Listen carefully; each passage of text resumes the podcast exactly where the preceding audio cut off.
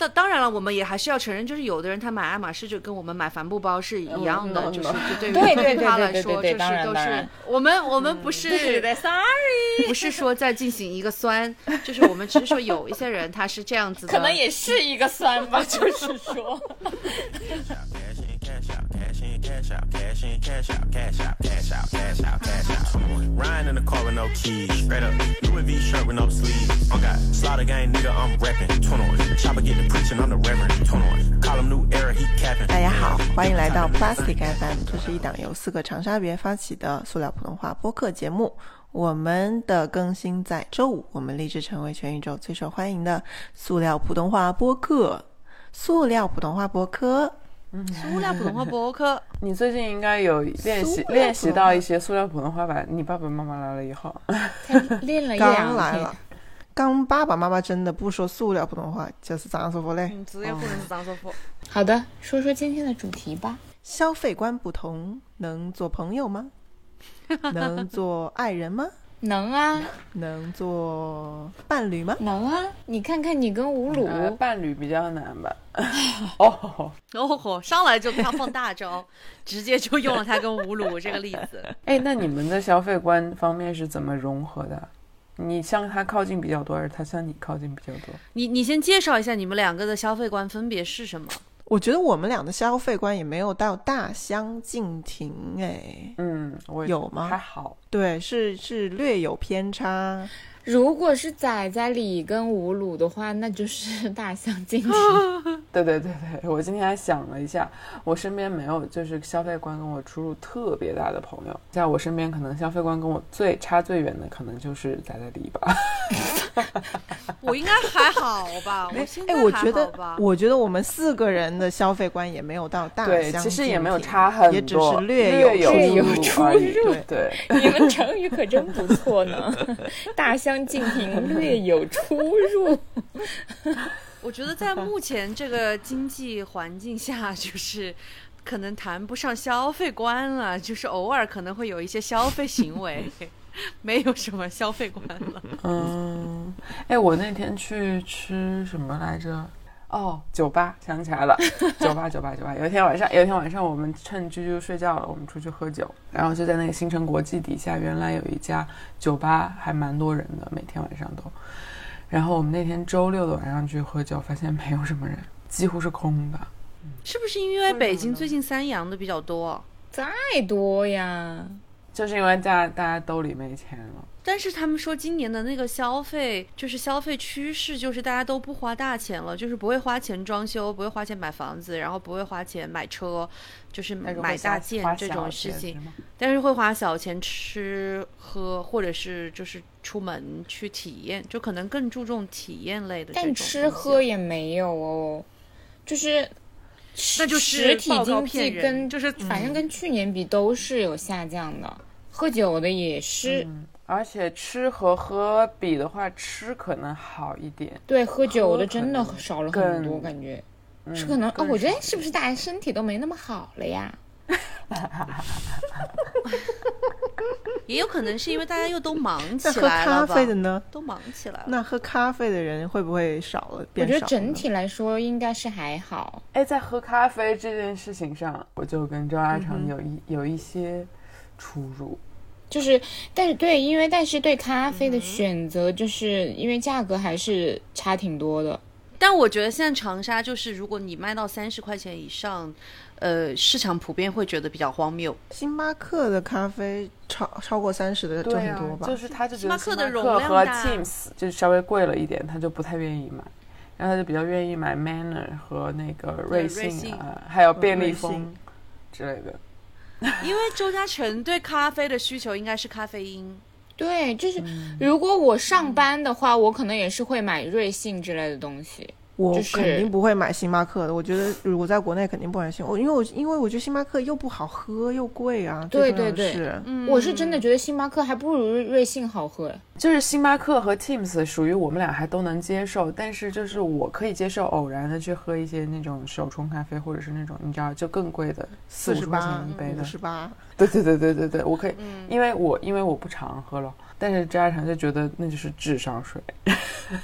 就是哦，吴鲁吴鲁说：“我回家给你冲一杯吧。”他不会阻止我喝，但是他绝对不会喝我。不能接受外卖的贵的，我会为堂食买单。嗯嗯，我是会买四十五块钱左右的冰滴外卖的人，也是偶尔偶尔。我现在点外卖，我觉得最重要的是快，嗯，就是因为你一般想要喝咖啡的时候，你都会很迫切嘛，就是要么是早上起来，要么是比什么运动之前，我就是要立刻马上，所以就会选比较快的，里面比较便宜的。那为什么早上起来不能自己冲咖啡呢？一定要点一杯咖啡？我现在都是自己冲哎、我冲啊，我冲啊，我也冲啊，我每天自己冲一杯，然后在外面喝一杯。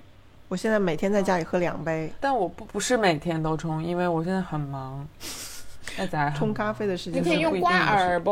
我还挺爱喝挂耳的。哎可是挂耳为什么不哦直接手冲呢？就是我觉得手冲不是一个又享能享受咖啡风味儿，手冲你就那个过程就长了，挂耳就是直接冲进去就可以了。手冲真的只要两分钟。但是 between 手冲和挂耳，哦他们两个的口味差距还是挺大的吧？没有没有特别大的，因为你因为你自己对，我觉得我觉得差距大就是的是那样同一个豆子，不同的人手冲出来差距很大。对对，而且你买好嗯一点的，就是或者是你比较喜欢的风味的挂耳包，然后是比较新鲜一点的，其实很好，有的很好喝，也有贵的挂耳包嘞，对啊那真的也不是很便宜。十几块钱一个。嗯，对啊，我首先可以介绍一下自己的消费观吧，略微介绍一下。我消费观可以。没有什么可以说的吧？我如果还有有一个可以总结的消费观，我现在就是也不至于这样了花钱。首先我们可以说一下，因为我们都工作了十几年了嘛，就是毕业了十几年了，差不多我了吧不想，听不到，大家有没有自己的存款？没有。我的存款要要公布我们的存，不是要公布多少，我只说你们有没有有没有有存下一些有哦比例钱？对，哦哦，那还是有但是我就是如果有有这种不用的钱，我都会。我现在啊，因为我之前还是可能会自己做一些投资什么的，然后后来有一次就是基金真的亏了太多钱之后，然后我以后就是一旦有这种闲钱什么的，就全部都让我妈妈帮我搞，让她帮我投资，让她帮我操作，因为我平时也不会一直看。那你妈妈是这方面的专家是吗？就我爸妈颇有心得。在我们一家三口中，我爸妈都是专家，在本地赫赫有名的专家，就是我们，特别是我们一家三口啊，因为第三口简直就是一个废物。对啊，因为我们其实我们四个人身上没有任何贷款，对吧？没有房贷，没有车贷。没有。有有有车贷，我有车贷，我啥也没有，没有是啊，但是就是不不多了。对我还有蚂蚁花呗，信用卡了，我有我有信用卡，你有花呗我，有我有我有，我有 花呗啊。有啊没有花呗，但你有信用卡。我有关掉了，我有信用卡。嗯，嗯都是小额的，没有没有大额贷款。嗯，嗯嗯哼，所以其实我们这种情况应该是可以攒下很多钱的，因为没有什么大的开销啊，是吧？但是我们有大，就是我们有，嗯，我除了蚂蚁花呗之外，我还有蚂蚁消费，就是我的消费观可能就是像蚂蚁搬家一样，就是一直嘟嘟嘟嘟嘟嘟嘟噜嘟。我我想到了，我想到我如何概括我的消费观了。我的消费观就是，我每次看账单的时候，我都在想，我到底是哪里来的这么多钱？对我也是，不是看看账单，是看那个什么支付宝，有时候会有年度的那个账单，年度账单我就会深吸一口气，怎么会有这么多钱呢？我怎么没去买车呢？我怎么没去买房呢？我那车的轮毂到现在都没换，怎么会呢？没有，但是你换了电动车啦。那个账单可以。哦，告诉一下我们那个听众，这个好像终于切断了和那个就是之前那那一任的，就是所有的你换了一个因为把电动车电电动车鸟枪换炮，就是以旧换新了，换了一辆非常可爱的电动车。可以把那个图放在我们的那个节目的介绍后面吗。是的，是的，是的，让大家看看，就是这个电动车的故事，现在已经结束那么了，我看到那个电动车，我会想说：“嘿，芭比，挺可爱的，很可爱啊。啊。赵师傅的消费观呢？你自己赵师傅的消费观就是随心所欲欲吧，就是 就是有钱，恐怖啊！我们的消费观好恐怖啊！对呀、还好你的心走的可能没有很远，对我就是心没有很远。昨天因为我爸妈，昨天我我们就在这聊天嘛，我爸妈不是来伦敦了吗？然后我们就说，虽然我们每个月赚的钱不算特别多，但是因为大头啊，比如说房租啊、什么水电啊，就是这些都是公司 cover 嘛。是现在的大头就是吴莫野的学费，然后就说虽然没赚多少钱，但是哦至少我们可以想买什么就买什么，就是没有说捉襟见肘，然后每每天要每天算着自己花多少钱才可以。基本上我们想买的东西我们都买了。然后我爸妈就说：“那你们不能这么想啦，你们要为以后做打算啦。你要想想你们什么什么啊，几十年以后怎么怎么那个。”然后吴鲁就说：“那可是我们如果就算工作到退休，我们不是也想追求这样的生活吗？和小孩在一起，自己想买什么就买什么，工作也不忙。”然后把妈把我妈妈怼得哑口无言。应该哑口无言吧。乌鲁也挺厉无法反害的呢驳。他说这应该真：“的我们无法反驳追我们工作到退休，如果我们努力的工作到退休，不也是追求这样的生活吗？但是他就是得保证这份工作就是一直是这样，就是你们现在这个状况是一直稳定着持续到哎，但是我觉得还其实还有一点就是，其实有了孩子不一样哎。我觉得你嗯小孩的花费对你之后可能会越来越大吧，就是像学费啊嗯之类的。然后他特别是当他有了一些自我的意识之后，他可能会有一些需求。如果你的莫爷就是可能会像仔仔这样的一个 消费观，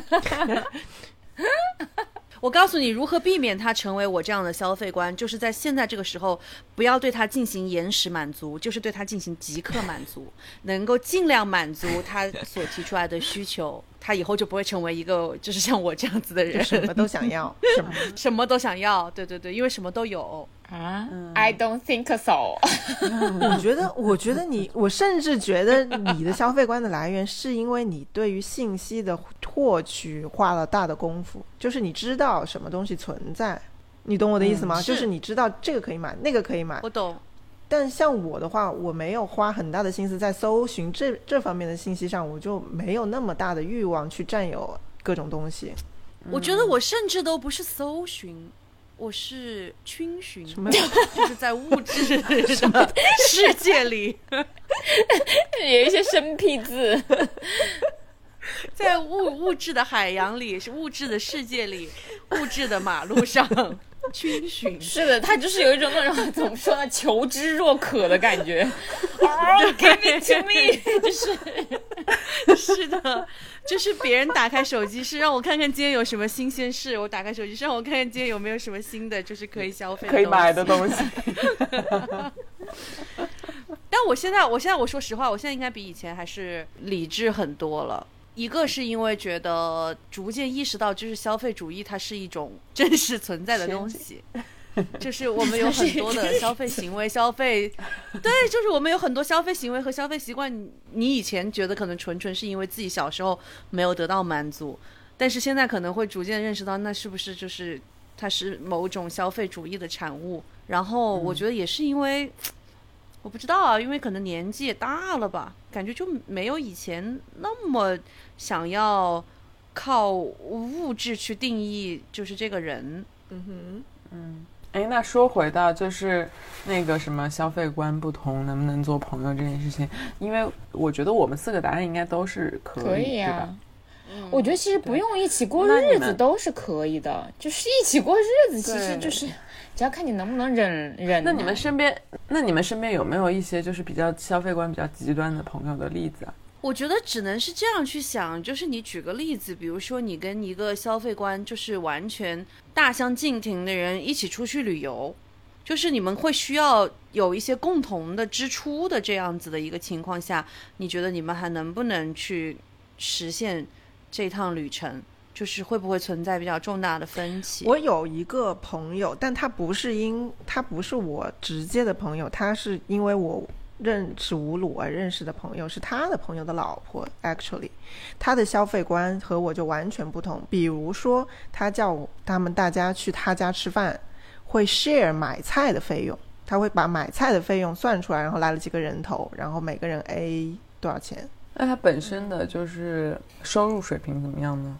还行吧，他就是在一个外企当法务。我觉得这个我可以接受，就是每个人我也可以对接受哎这个没有很离谱啦。它是合理，嗯是合理，但确实不同不常见，合理但不常和你不太见。一样，只是、嗯对，它是合，但是你可以理解，对，它是很，但是这确实是很合理的，我也可嗯以理解。但是就是我不会这么做，但是我可以就是我理解他为什么要这样做。嗯哼，对啊，所以就还是可以当就如朋友了。如果我们就是觉得说我邀请你来吃饭，那我肯定是做东，嗯对吧？是这样子的一种概念。对因为我觉得这个需要有花费，是的，，因为下次我可能会再叫你到我别人吃饭家。啊，对，就是是有来有回的事情。哎，我觉得总的来说，可能朋友之间就是消费观一不一致无所谓，但是只要你不要这这老占别人别人便宜就就可以了对吧？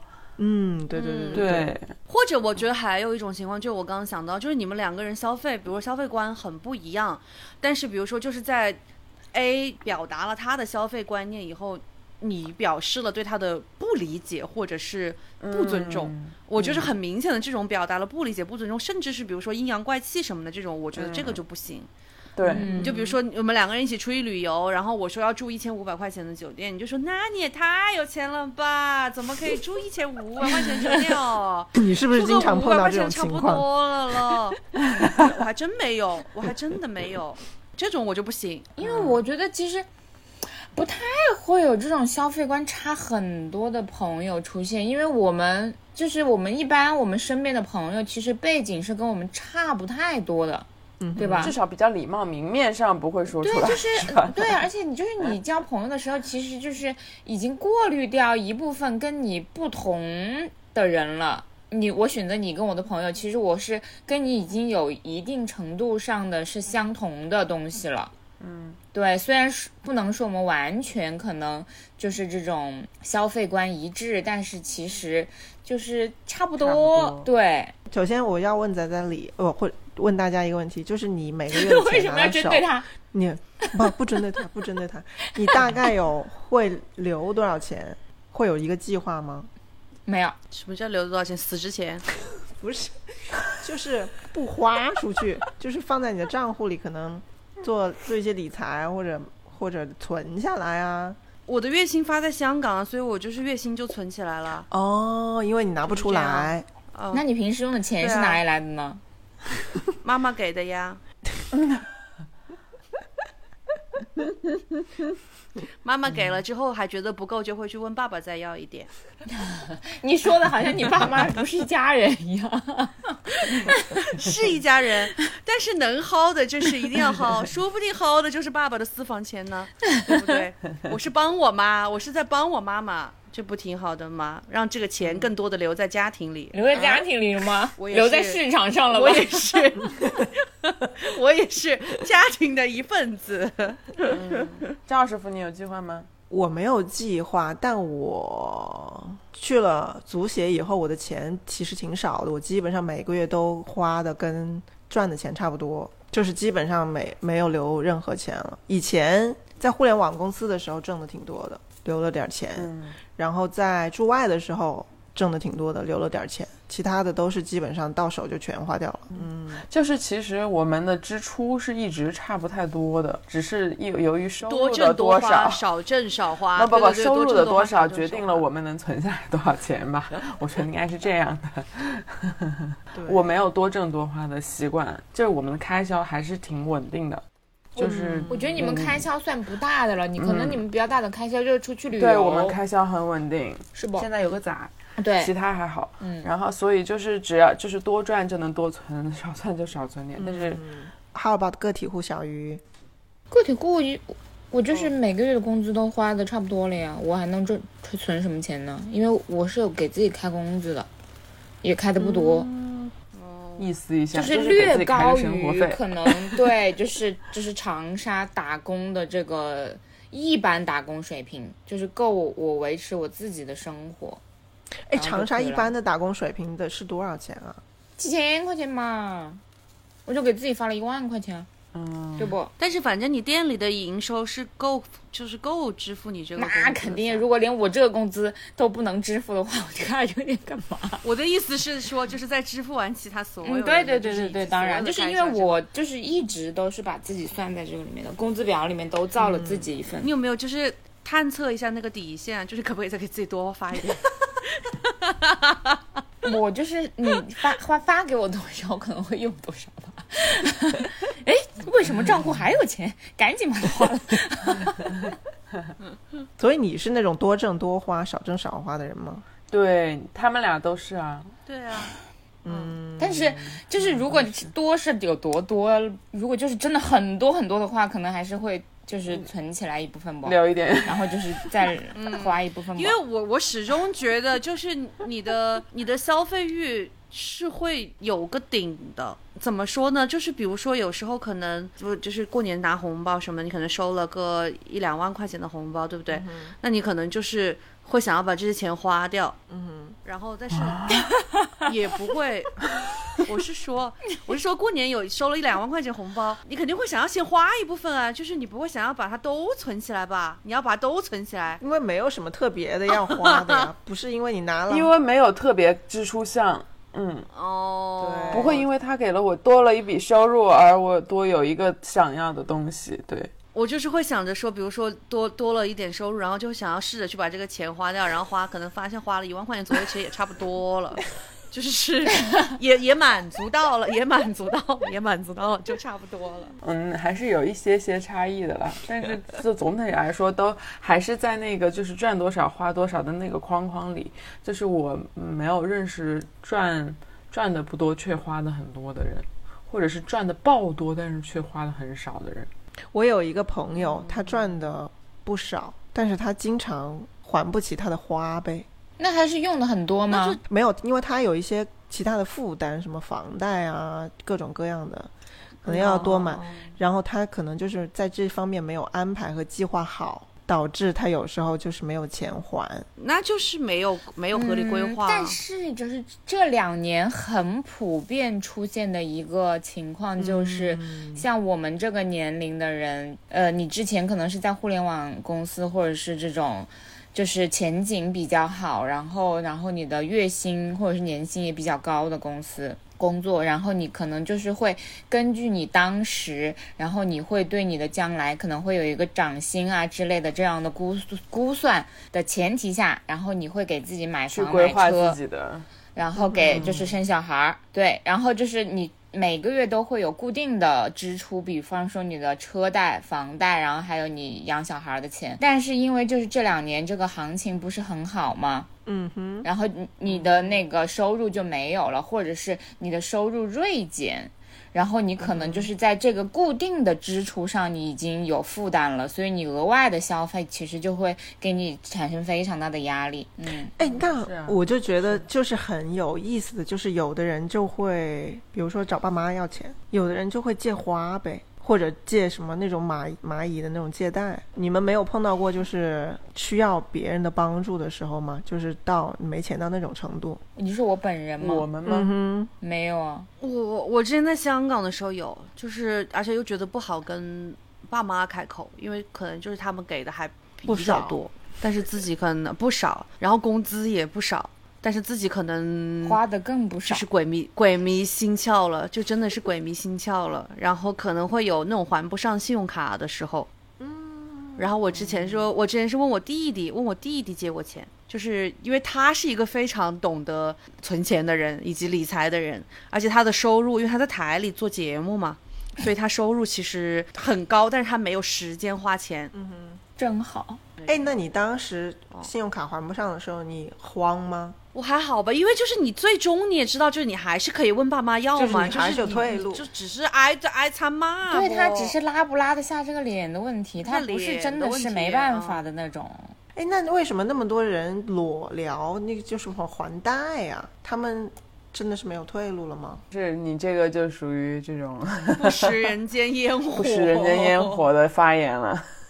不是，那那 就是我的意思，就是那既然都没退路了，怎么还会花这么多钱呢？嗯，大学生不是啊，很多大学生，就像我刚刚，就是你可以就是拿我刚刚那个例子，如果他、哦那个他是在一个对呀、啊比较一线城市，他又有车贷又有房贷的话，那其实随随便便一个月的支出就可能就是有两三万、三四万了。那其实不，我觉得小鱼说的这个例子不是走投无路的例子，因为他的房可以就是再卖掉就好，他就不需要还这笔贷款，然后还可以有一大笔现金。但是他是觉得他还是有这个能力，不至于把这个房子卖掉。我觉得中国人的思维一定是不会先首先卖房的，对这房子肯定是要保住的，要有个基准。宁愿那个裸什么裸贷呀，也不愿意卖房，是吗？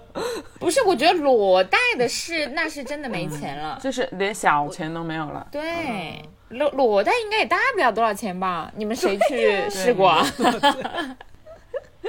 我觉得那种是怎么嘞？那种就是，诈骗。嗯、也不是，我觉得他可能真的是有一些不好的消费习性，或者是他赌博，赌博之类的。对，就是就是诈骗类的，他是真的是走投无路了，嗯就欠了很多钱。还有一些真的是消费习惯不好嘞，真的就是嗯，消费习惯不好也是有嗯的，就是你你要能理解，就是虚荣心这个东西啊。我觉得我以前对，我想起来了，我认识一个人，然后他他是大概可能一个月就赚个四四五千块钱，你想生活还要开支啊，然后这样的一个人却会去在每一次 iPhone 出新款的时候换一个手机，他是果粉，我管他什么粉，他最后可能变成裸粉哦。然后他就是就是一个信用卡还另一个信用卡这样子的一个人，嗯，是很多了，而且我之前也有朋友，他是，但是他并不是觉得他还不上或者是怎么样，他就是觉得他那样子可以钻信用卡的空子，所以他就是自己搞了台 POS 机，然后就是左手倒右手，然后所有的卡都能够就是赚到里程跟那些积分。然后他可以用那些里程跟积分去订酒店啊、订机票啊，然后就是套出来帮别人代订啊什么这种，然后套出来，他就变成可以盈利的钱这样子。这个算违法行为吧？对，当然违法了。嗯，个人是不可以持有那个 POS POS 机的呀。但是曾雨莹刚刚刚曾老师刚刚讲的那个例子，就是我也是我想说的，就是比如说，如果你有一个你认识的人，或者是不说你认识的人，就是你的朋友、好朋友，嗯，他会呃时不时向你倾诉，就是经济上可能有一些拮据钱打，没得紧，有些拮据，有一些困难，嗯，但是你却发现他在消费上仍然就是大手大脚进行着远超他收入以及就是不适用于他现在这个现状的消费观，你会跟他聊吗？我会戳瞎自己的双眼，我会就是 fade out。假装看不见，只要他不找我借钱，嗯我应该都不会说什么。他买的东西我也不想看到，可能因为我的内心可能会就是忍不住的有一些价值吧。是啊，所以我就觉得事实上消费观不一样还是很难呢。不是我仍然可以跟他做朋友，但是我们可能就是避开消费这个话题，就避开金钱这个话题，然后我们也不要有共同的支出。我我不喜很我很讨厌跟别人谈钱呢、钱钱，嗯，嗯，对，对，不喜欢谈论这个话题。我可以跟你谈论有什么衣服好看，但是你不不谈论钱这。也不对吧？他我不是在网上看了一个段子，不知道是不是真的，就是说，呃，比如说你跟一堆人吃饭，然后 A A，然后那个中国人民所有的人都会 A 多一点，就比如说除下来是五十六点三，中国人可能会 A 五十七，转给你五十七，对，然后印度人会转给你，五十八，给个好一点的数字。印度人给你五十六，然后白人给你五十六点三，类似这样的例子。哦我就觉得我们太羞于谈钱了，我明白，我就是是我就是这样的人，就是会往上 run 的嘛。对啊，五十六点三我就给你五十七，就是有点不好意思，显得客气。对，就是想要显得大方一点，想要显得自己客不是那么气一点斤斤计较的，在钱上斤斤计较的人。对对对对对对，嗯，我刚刚就在想，我说朋友可能有两件事情，我不会太去，就是不会去跟他认真的聊，一个是她老公出轨，一个是她的消费观，就我觉得这两个事情都是非常非常非常非常 personal 的事情。那他找你借钱呢，你会借给他吗？不会，天老爷啊，不会，所以我挺感谢我弟弟的，就是 借钱给我了。但是我一般情况下我不不太会借人钱，然后也不会找人借钱。但我觉得男的会借，就是男的。但我弟弟就是除了我之外有蛮多外债的，就是以前哦，就是因为大家肯定都是是看上了他钱多，然后也没没空有花。钱，哎，就是借钱这件事情，你们怎么看？你们觉得会影响，嗯，就是当朋友吗？我觉得如果借了不还，会影响。我要看吧，要看谁跟我借钱吧。于静问我借钱应该还好吧？你们你们问我借钱应该都还好啊。对我也是大概画了一个范围，就是有有几个人在我的那个名单上，就是他们跟我借钱，不会会借，你会借，我会借，然后而且我是打算就是不打算要回来的那种，就是那个名单上有谁？要回来的准备。于静说：“那我在这个名单上有我。我在吗？我的额度有多少？我觉得你们应该都在吧，就是对额度如果不太如果多。我们四个之间会互相借钱的话，那证明这个事情就已经很大条了。对，是可能我就是他一定是有非常非常嗯非常确凿的需要，然后才会就是这样去可。能就是我被绑架了，但是我又不会自己借钱，自己给自己赎回哦。我应该是打打麻将被诈骗了吧？就是欠了赌债我。我之前遇到一个朋友跟我跟我借钱，是他说他要什么交一个什么款，然后他的钱又什么定期啊什么拿不出来，还缺，比如说五万块钱，就找你借之类的这种。这种如果他们就是你明确的知道他经济状况是 O K 的，然后这个事事情也是比较属实的，他可能就确实是只需要周转一下的话，那而且你们又很熟，那我觉得是可以借的呀，因为他就是很具体嘛。嗯嗯嗯嗯。他不是跟你说我最近手头紧，你可不可以就是借点钱给我？我爸爸跟我讲过有有一些好笑的，这之前别人找他借钱，他就不还，然后肯定是因为吸毒或者赌博了，肯定是他以前的同事或者朋友。然后呢，然后我妈妈就每天 在家里念他。说怎么钱还回不来啊什么之类的，我爸爸那时候就跟他另外一个同事去他家里搬东西，说好，他说家里没东债什么东西都没，他说什么东西没有，他说他还以为自己也不在家，只有他他那个同事的妈妈在家，他说这奶奶就说你别搬我东西了，然后我爸爸也不知道该怎么办，他就搬了叫他家一台洗衣机回来了。这个故事真的，嗯，哎呦，哎这故事听的真的是。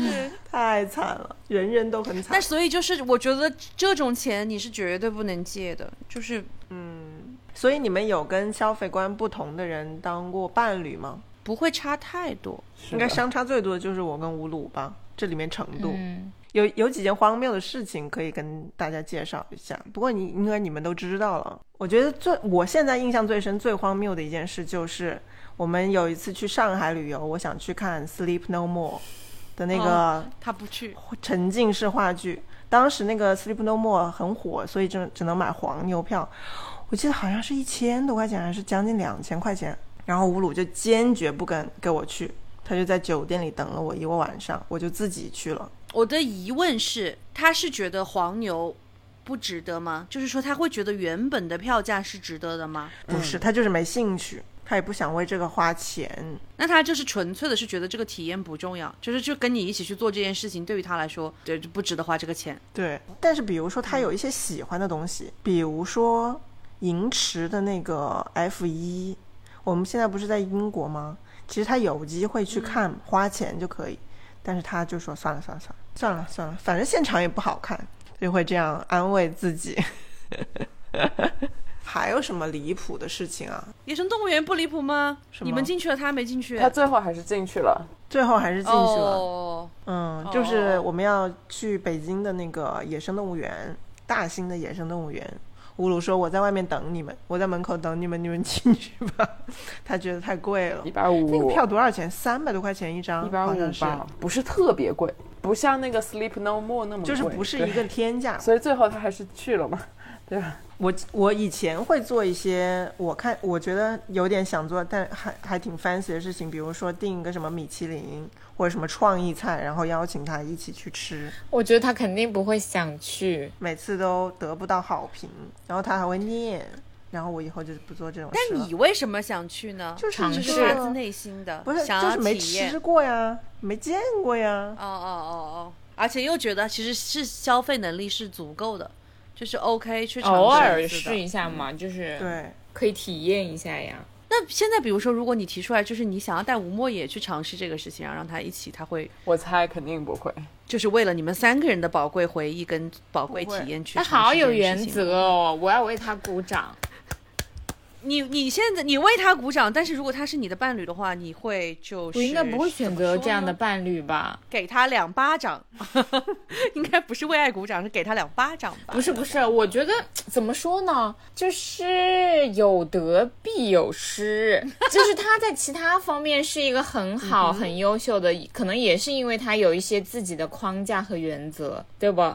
嗯，所以我就是也能接受在这些事情上，我可能刚开始不能接受，但是会慢慢的调整自己，就我自己去就好了嘛，对吧？以前是我一个人去，现在我还可以跟吴莫也一起去，对不？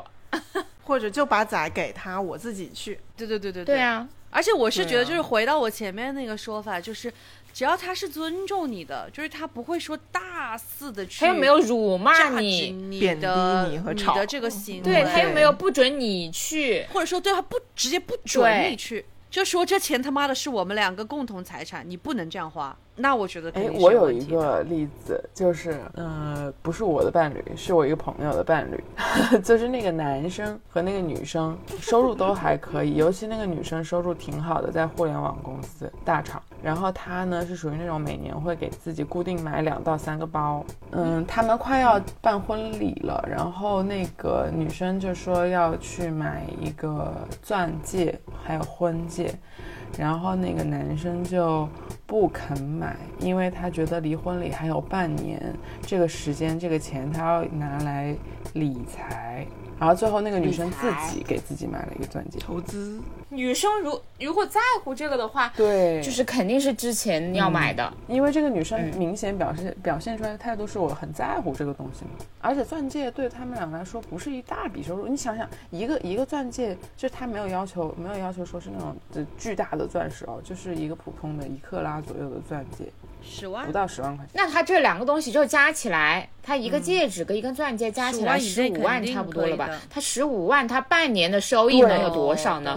我的点也是这个，我就是想问这个问题，我知道他是投资什么东西，然后他的那个投资的回报率到底有多少？我以为他跟我一样想要六十万块钱的钻戒呢。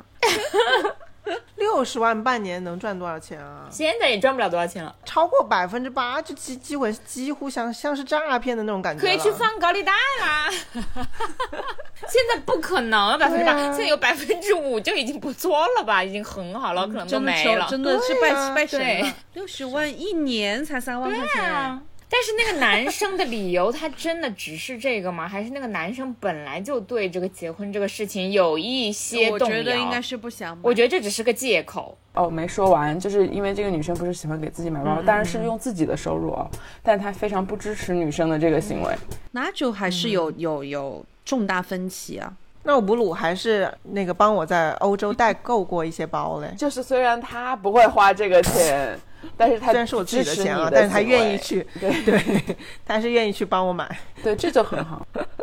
想了一下，就是能不能当朋友这个点，我觉得也是，就是可以当朋友，但是前提是这两个人要互相不嫌弃对方的消费观才行。互相尊重。嗯，是的，我觉得结了婚以后，可能是不是有人的想法就会改变，因为你花的不是你一个人的钱了。你无论是朋友或者是男女朋友，你毕竟大部分你说消费观不一样，只要互相尊重，花的都是自己的钱。我不可能说我拿你的钱去满足我的欲望。但是如果结了婚以后，是不是大家的那个想法会改变呢？但是这就是回归到每一个家庭，就是你们怎么样去，呃，分配你们的这个配你们的这个收入和支出了呀，对吧？有的人虽然结婚了，但是他其实可能也是各花各的，然后一部分是共同支出，一剩下的一部分是自己花自己的嘛。那如果是在我自己花自己的这个、这个范围之内，我去进行了一些消费，我爱怎么花怎么花。嗯，对啊，因为我记得也是看那个《小姐不吸地》，有个人说，就是离婚了那个何宇文，他说他之前自己买了包要藏在他的后备箱里，虽然是用自己的钱，他也会觉得很对对对对对对，我不敢告诉他。你说这个例子好像唤醒了我一些些，就是不是很清晰的回忆。我甚至都不记得那是不是发生在我自己身上。就是我我是用，就是我是有收入，然后我并且是用自己的收入，然后也不是买包，就是进行一些日常消费，就是我的这种蚂蚁搬家式的消费。但是我就是有时候拿太多快递的时候，因为我一般是会叫对方帮我拿快递，有时候那个对那个快递太多了，我都会觉得，哎，我自己拿一部分，然后让他帮我拿一部分。就是他可能以为我买的快递就是他帮我拿的那一部分，其实还有一些自己的部分，就是已经自己偷偷的拿了拆了，单纯就是一个不好意思，其实就是自己的那种负罪感。他负罪什么呢？嗯不是因为我买东西买的多这件事情，对于我自己来说，也有负罪。你 OK，对，就是你每次整理衣柜的时候，其实你不是也会哭吗？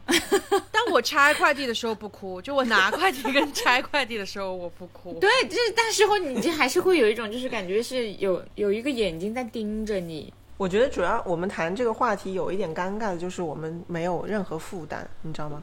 就是我们的情况太一致了，而且也太不普遍了，是的，我们又没有贷款啊什么东西的，所以我们的任何 argument 都是苍白的。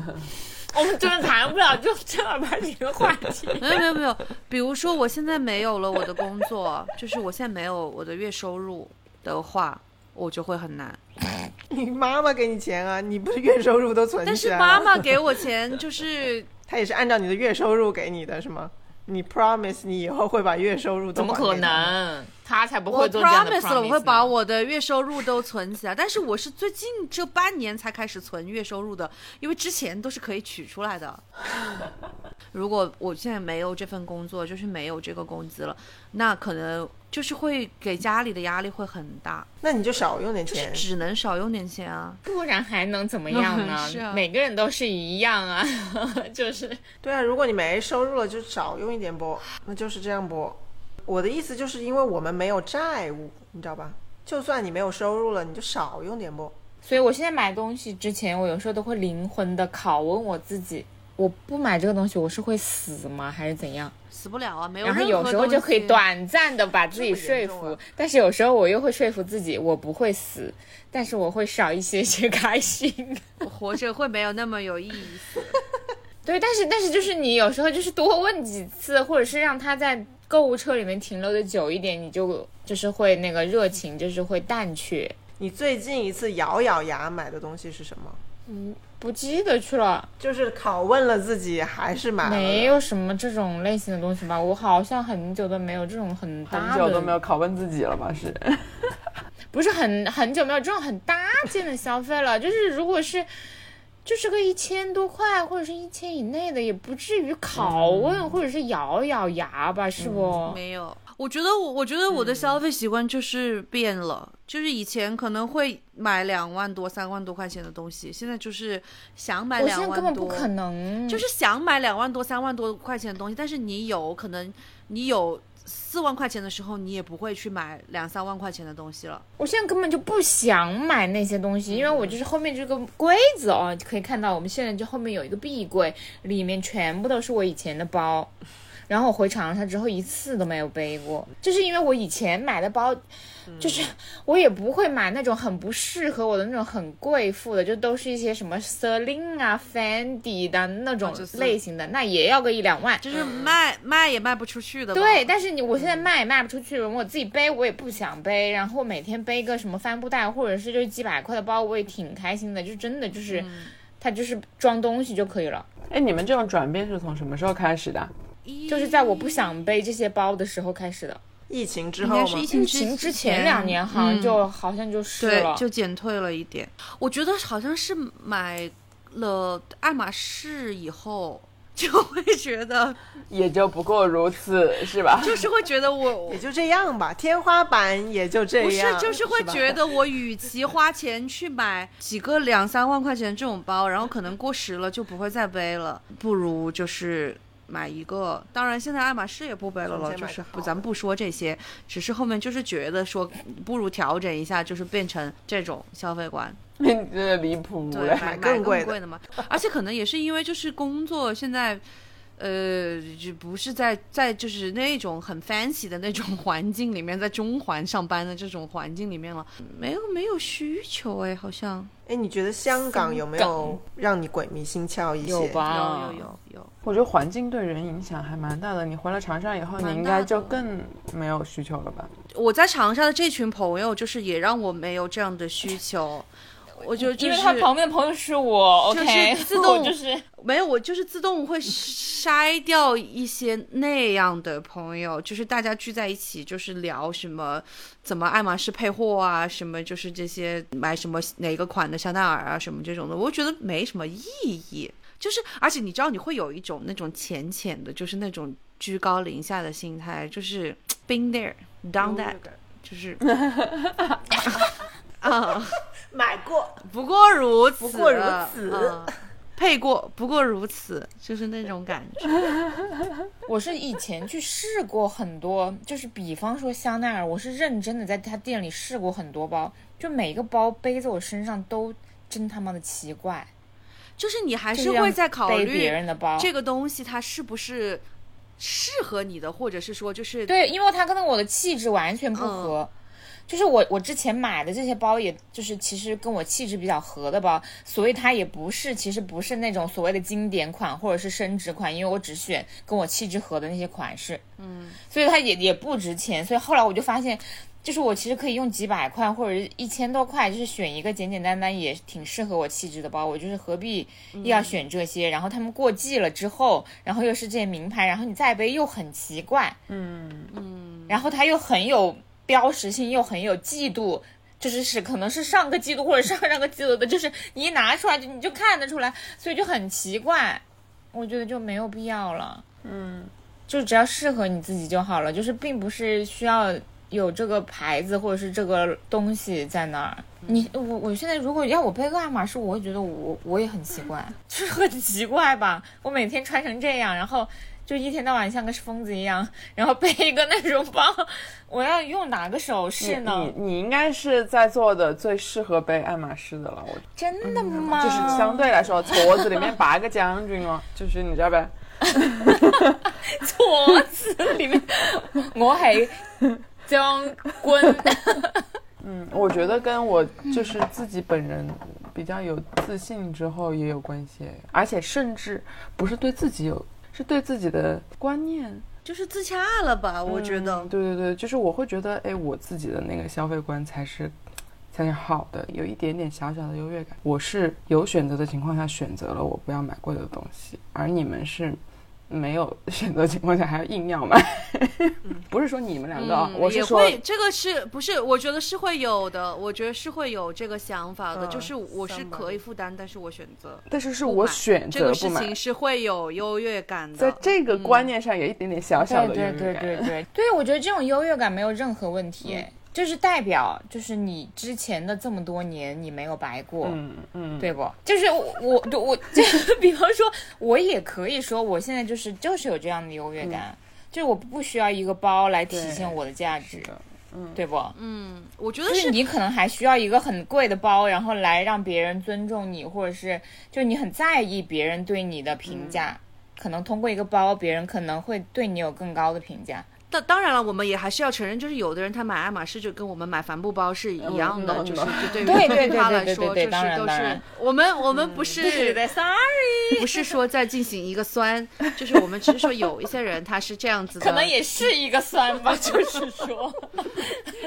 我觉得进行一个酸也没有任何问题，但是就是说现在如果给就是给你五十万，你选择选不选择用它去消费爱马仕，就是可能我们当然不选择了，我可能会。买车，差不多了吧？这个话题放不出什么新的屁来。我们今天这个有意思吗？会？我觉得还可以吧，还行吧。反正比如何让你的爱人 那个我没有听，我也不敢听，不敢听，不敢听，都不敢听。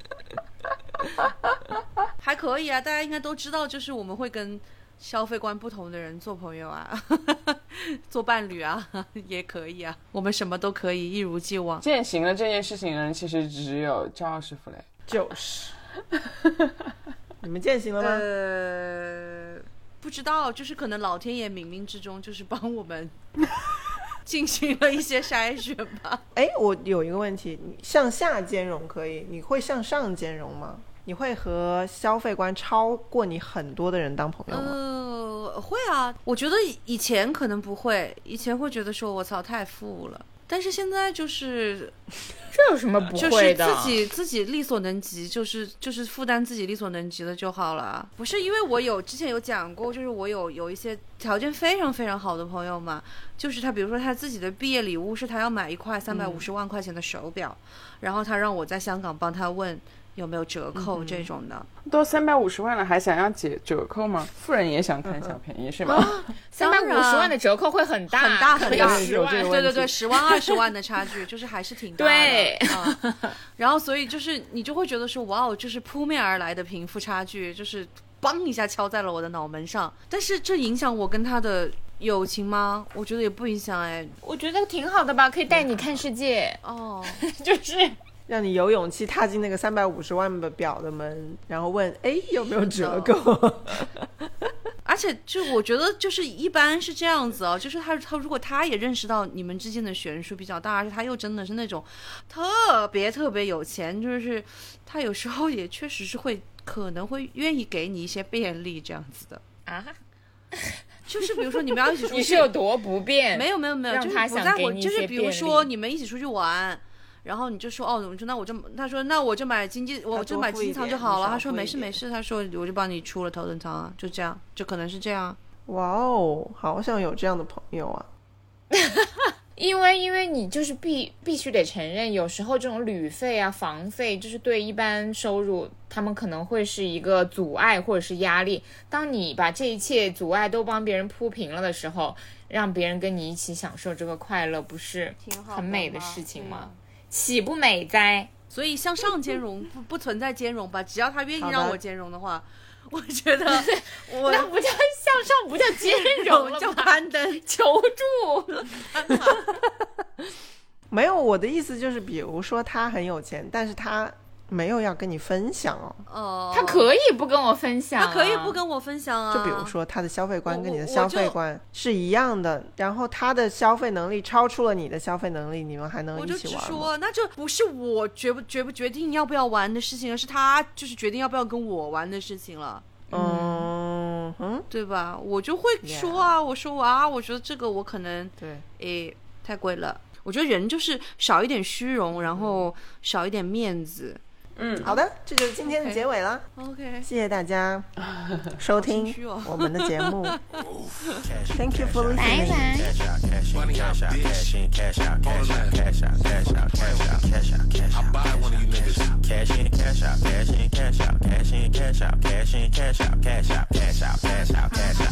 bye.